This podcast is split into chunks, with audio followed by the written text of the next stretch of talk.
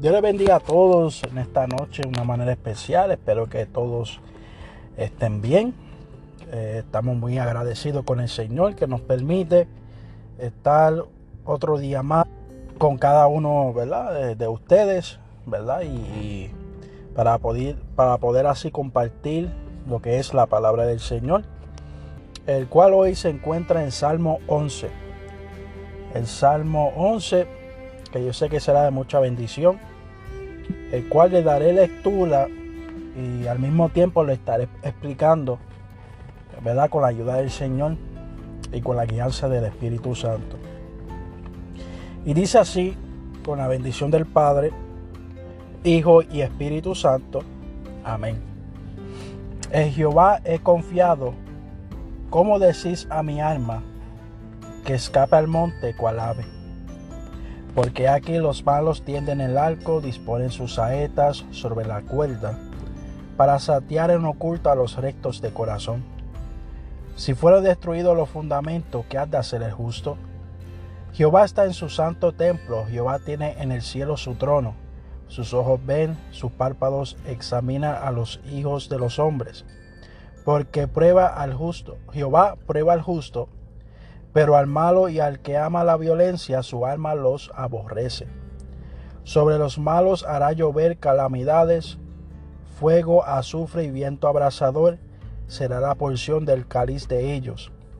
Porque Jehová es justo y ama la justicia. El hombre recto mirará su rostro. Wow. Un salmo, amén. Un salmo poderoso y verdad que, el salmista David en este momento, ¿verdad? Eh, eh, estamos viendo cómo se expresa.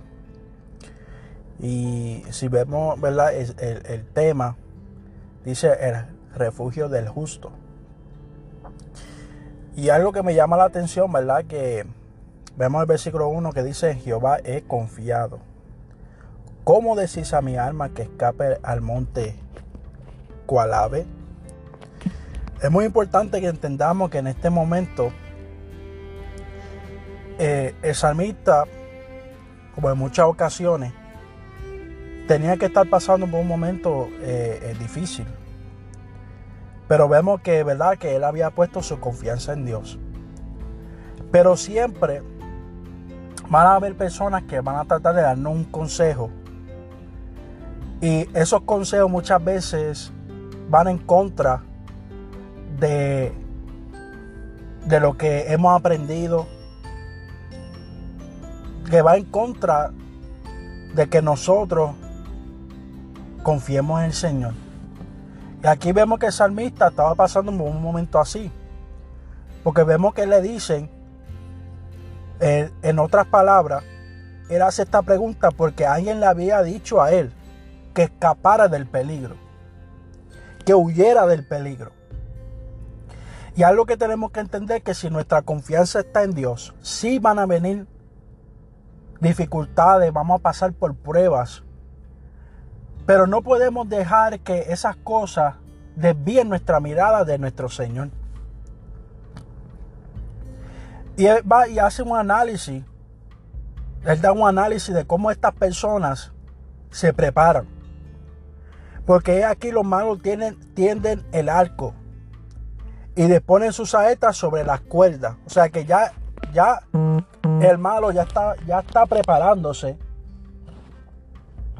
para satear en oculto a los rectos de corazón. Nosotros hablamos de esto en la noche de ayer.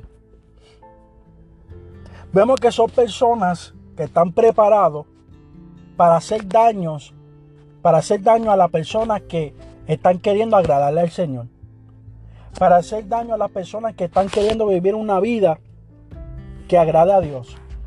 Pero no lo hacen de frente, lo hacen en oculto.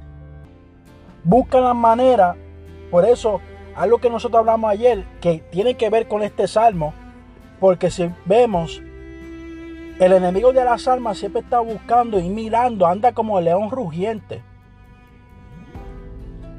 buscando a quien devorar. Pero en este, en este caso habla de un hombre preparado o sea, dispuesto, un, guerrero, dispuesto para hacer daño. Porque también Satanás tiene, tiene su ejército. Y siempre están maquinando, buscando la manera cómo hacer daño al resto de corazón. Y tú me preguntarás cómo es posible o cuáles son las herramientas que Satanás está utilizando en este tiempo para hacer daño al resto del corazón. Bueno, podemos ver como las redes sociales. Podemos ver cómo las redes sociales han sido un base que el enemigo ha utilizado para desviar al resto del de corazón para desviarlo de los caminos del Señor. Hay muchas cosas que podemos mencionar que sabemos que son clave y son artefactos que el enemigo se ha creado para sacar al resto del corazón de los caminos de Dios. Por eso él dice en el versículo 3, si fueren destruidos los fundamentos, ¿qué ha de ser el justo? Los fundamentos, los principios, la base, lo, lo esencial. Con lo cual nosotros hemos empezado a construir nuestra casa. Hay principios con los cuales nosotros nos enseñaron desde pequeños. Y esos principios a pasar el tiempo eh, los guardamos. Lo, nosotros lo, lo, llevamos en nuestras vidas porque han sido una enseñanza de nuestros padres, de nuestros seres queridos. Y hay un fundamento el cual no fue hecho de mano, con mano de hombre. Jesucristo es el fundamento de la iglesia. Jesucristo debe ser el fundamento de nuestra vida. Y si ese fundamento se quita, ¿qué va a hacer el justo? ¿Qué va a hacer aquella persona que quiere practicar la justicia? Que quiere practicar lo que a Dios le agrada. Vemos que estas son cosas que están pasando en nuestro alrededor.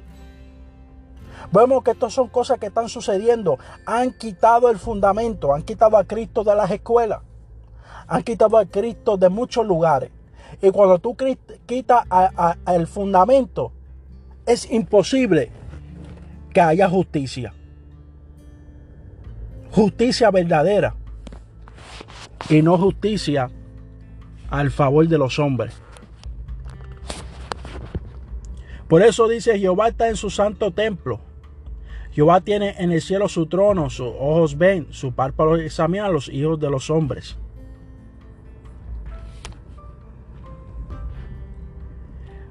el fundamento eh, comienza cuando yo decido construir mi casa sobre la roca que es Cristo. ¿Cómo eso va a comenzar? Yo yendo al templo, reconociendo que ahí está Dios, reconociendo que mi vida debe ser un templo de Dios y que tengo que congregarme con mis hermanos para que ellos, para que, para que como un cuerpo, el cuerpo de Cristo podamos ser edificados mutuamente bajo el fundamento. Su trono, su majestad, ¿dónde está en el cielo? Él todo lo examina. Él todo lo observa. Porque Él sabe quiénes somos, cómo andamos, cuál es el pensamiento de nuestro corazón ahora mismo podemos estar escuchando este podcast, pero podemos estar pensando en otras cosas. Preocupaciones, pruebas, dificultades, eh, cosas que tenemos que hacer, cosas que, que queremos lograr. Pero tenemos que entender que lo importante es que el fundamento no se vaya de nuestra vida. Los principios. Lo esencial. Queremos alcanzar muchas cosas pero lo esencial lo estamos dejando. Jehová prueba al justo, aquel que practica la justicia. Él también lo prueba. Tenemos que entender esto. Por eso mucha gente dice, no, pero yo me fui de, la iglesia porque está pasando por muchas pruebas, que sea aquí para allá. Pero tengo que decirte que tenemos que pasar por pruebas. La palabra dice que es necesario que a través de muchas tribulaciones entremos al reino de los cielos. O sea que vamos a pasar por prueba. Pero tenemos que entender que es Dios que nos está, es Dios que nos está probando. Y, Él nos prueba porque Él quiere glorificarse en nuestras vidas.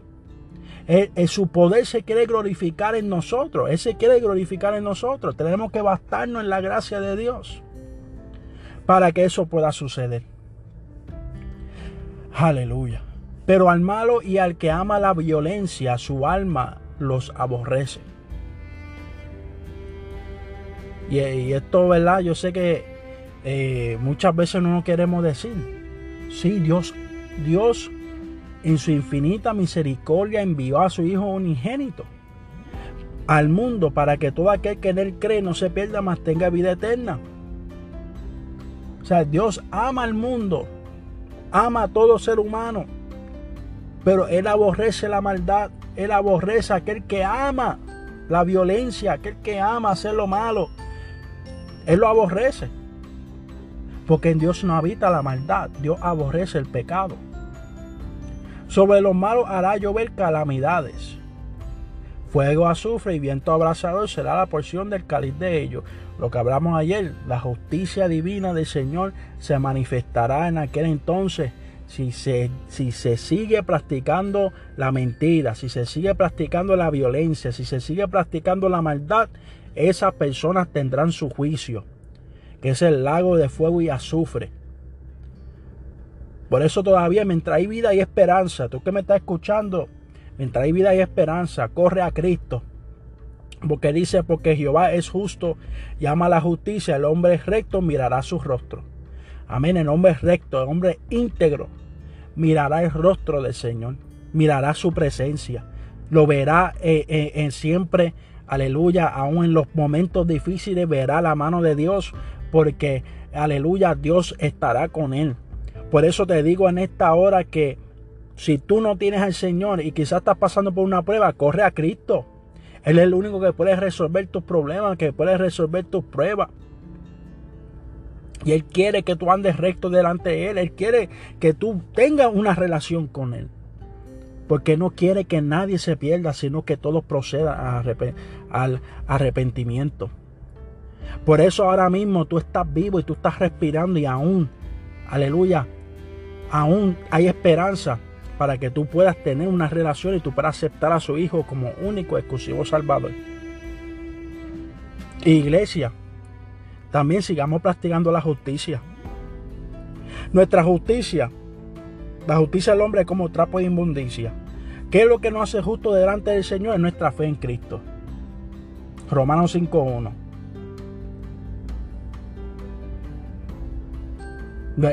Nuestra justificación es nuestra fe en Jesucristo. Justificado pues por la fe tenemos paz para con Dios por medio de nuestro Señor Jesucristo. O sea que nuestra paz con Dios, con el Padre, es por medio de Jesucristo. Por eso nosotros mantenemos nuestra fe, nuestra postura en Él, nuestra confianza en Él. Por eso cuando Él permite las pruebas tenemos que confiar en Él porque sabemos que ah, algo Dios está queriendo enseñarnos, algo Dios está queriendo demostrarnos por medio de las pruebas. Es como la escuela. Todos hemos tenido ese, ese, eh, ¿verdad? ese privilegio, quien, quien lo ha tenido de ir la escuela. En cada, cada materia tenemos un examen, somos probados al final de lo que se nos ha enseñado. Y si pasamos el, el grado, seguimos pasando y seguimos, de primero pasamos a segundo, segundo a tercero, cuarto a quinto. Y, y seguimos siendo probados porque la vida se trata de pruebas y pruebas para que nosotros podamos aprender más. Y en este caso, el justo es probado para aprender más y conocer más a Dios. Así que vaya con vosotros esta, este episodio. Espero que les sea de mucha bendición. Vuelvo y les repito, muchas gracias. Compártanlo con algún ser querido, con algún amigo. Eh, con algún compañero de trabajo, compártalo, que yo sé que será de mucha bendición para sus vidas. Cristo viene y es necesario que el Evangelio sea divulgado, sea eh, publicado en, en donde, donde podamos, aleluya, hacer que el reino eh, se expanda. La palabra dice que instemos a tiempo y fuera de tiempo. Redarguye, reprende, exhorta con toda doctrina. Y eso es lo que hacemos por la gracia y misericordia de Dios. Sigamos entendiendo que es la verdad de Dios la que nos hace libres. Dios le bendiga y que pasen buenas noches.